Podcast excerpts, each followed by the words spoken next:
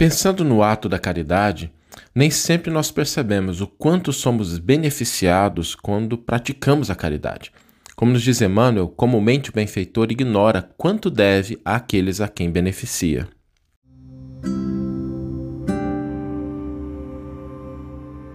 Você está ouvindo o podcast O Evangelho por Emmanuel, um podcast dedicado à interpretação e ao estudo da Boa Nova de Jesus através da contribuição do benfeitor Emmanuel. Vamos começar a nossa reflexão de hoje. Hoje com um tema muito interessante, porque a gente vai falar sobre os benefícios que a caridade traz para nós mesmos. Né? E quando a gente pensa nessa temática da caridade, a gente pensa na caridade como sendo uma via de mão única, né? a caridade que nós fazemos para os outros.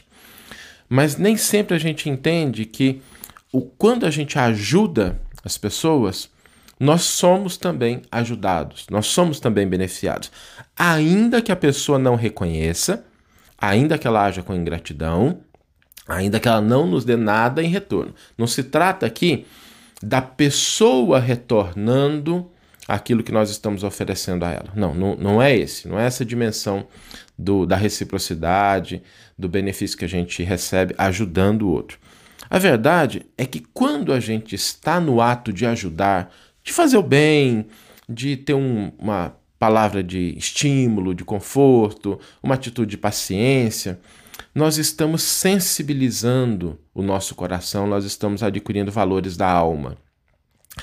Quando a gente, por exemplo, vai no hospital, quando a gente vê uma pessoa que está passando por sofrimento, por dificuldade, a gente não sente o coração se sensibilizar né, com a dor? E se a gente tem a oportunidade de ali dar algumas palavras de conforto, de esperança, de estímulo, de ânimo, a gente sente alguma coisa diferente. É quando a pessoa, a gente percebe que aquilo que a gente fez produziu na pessoa um pouco mais de esperança, um pouco mais de estímulo positivo, a gente sente essa vibração na gente mesmo.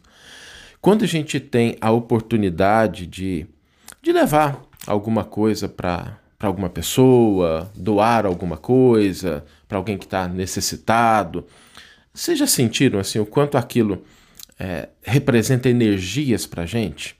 Tem até uma história do Chico, que é uma história muito bonita, que ele falava que quando ele estava muito chateado consigo, quando ele estava meditando nas suas imperfeições, lidando com os problemas do mundo, às vezes as críticas, né? Chico recebeu muitas críticas. É, ele quando entrava naquele estado assim, meio desanimado, né? Meio é, pensando, né? Por que tantas críticas? O Emmanuel chegava para ele e dizia assim: Chico, está na hora de soltar a pena e começar a ter pena de alguém. E o Chico dizia que nesses momentos ele parava o que ele estava fazendo, pegava alguns pacotes de biscoito, alguma coisa que ele tinha em casa e ia para as favelas doar aquilo que ele tinha em casa. E ele dizia que quando ele entregava alguma coisa, quando ele entregava um quilo de comida, um prato né, de alimento, um pacote de biscoito, ele dizia que trocava aquele recurso material por energias para o dia seguinte. Porque no ato da caridade, no ato de auxiliar o outro, a gente também se reabastece de energia. Quando a gente é capaz de perdoar, por exemplo, e não só na questão material, tá? Isso vai muito mais além. Quando a gente é capaz de perdoar, a gente conquista liberdade e força. Lembremos de uma situação em que a gente passou, em que a gente foi ofendido, ou que a gente foi desconsiderado, ou que alguém agiu, agiu com a gente com ingratidão. Pensemos nessa situação e se a gente já conseguiu perdoar a pessoa, paremos um pouquinho e vejamos o quanto nós nos sentimos livres e fortes por ter perdoado. Ainda que a pessoa nem lembre do mal que fez. Isso não é importante, não é algo que acontece por conta da pessoa que é beneficiada pelo ato do perdão. É, a gente, quando é capaz de perdoar, a gente é capaz de se tornar mais forte, mais livre. É por isso que a atitude no bem, ela é uma atitude que beneficia o outro, sim, mas ela também beneficia quem age, ainda que o outro não corresponda. Imaginemos, por exemplo, quanto a gente consegue desenvolver paz de consciência quando a gente consegue ser indulgente com as imperfeições dos outros. Às vezes eu vejo pessoas que são muito duras com os outros e vivem com a cabeça esfogueada, porque elas aplicam ao outro a mesma. O pessoal está dizendo aqui, ó, perdão é libertador. Perdão é libertador. Às vezes, quando a gente age com indulgência em relação ao outro, ao outro cometeu uma falha. A gente olha para aquilo e fala assim: não, ok, eu, eu vou ser indulgente, eu vou entender, vou auxiliar ele a melhorar. Gente, quando a gente tem essa atitude, a gente começa a conquistar a nossa própria paz.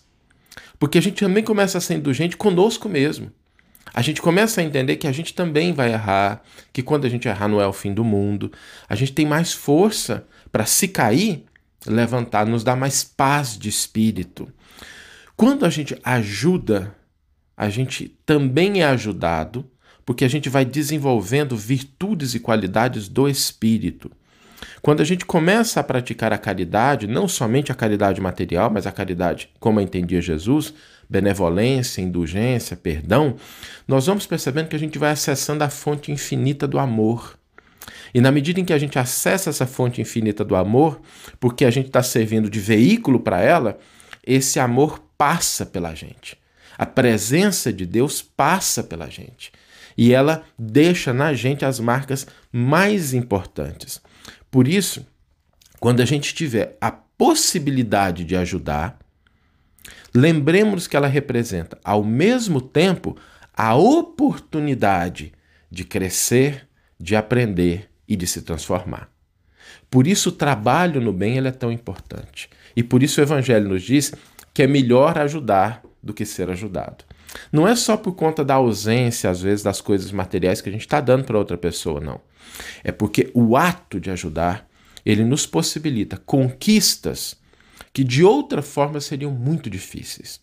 A sensibilização do coração, o entendimento, a força, a liberdade, a paz de espírito são conquistas que nós vamos tendo na medida em que a gente vai ajudando, que a gente vai colaborando, que a gente vai cooperando.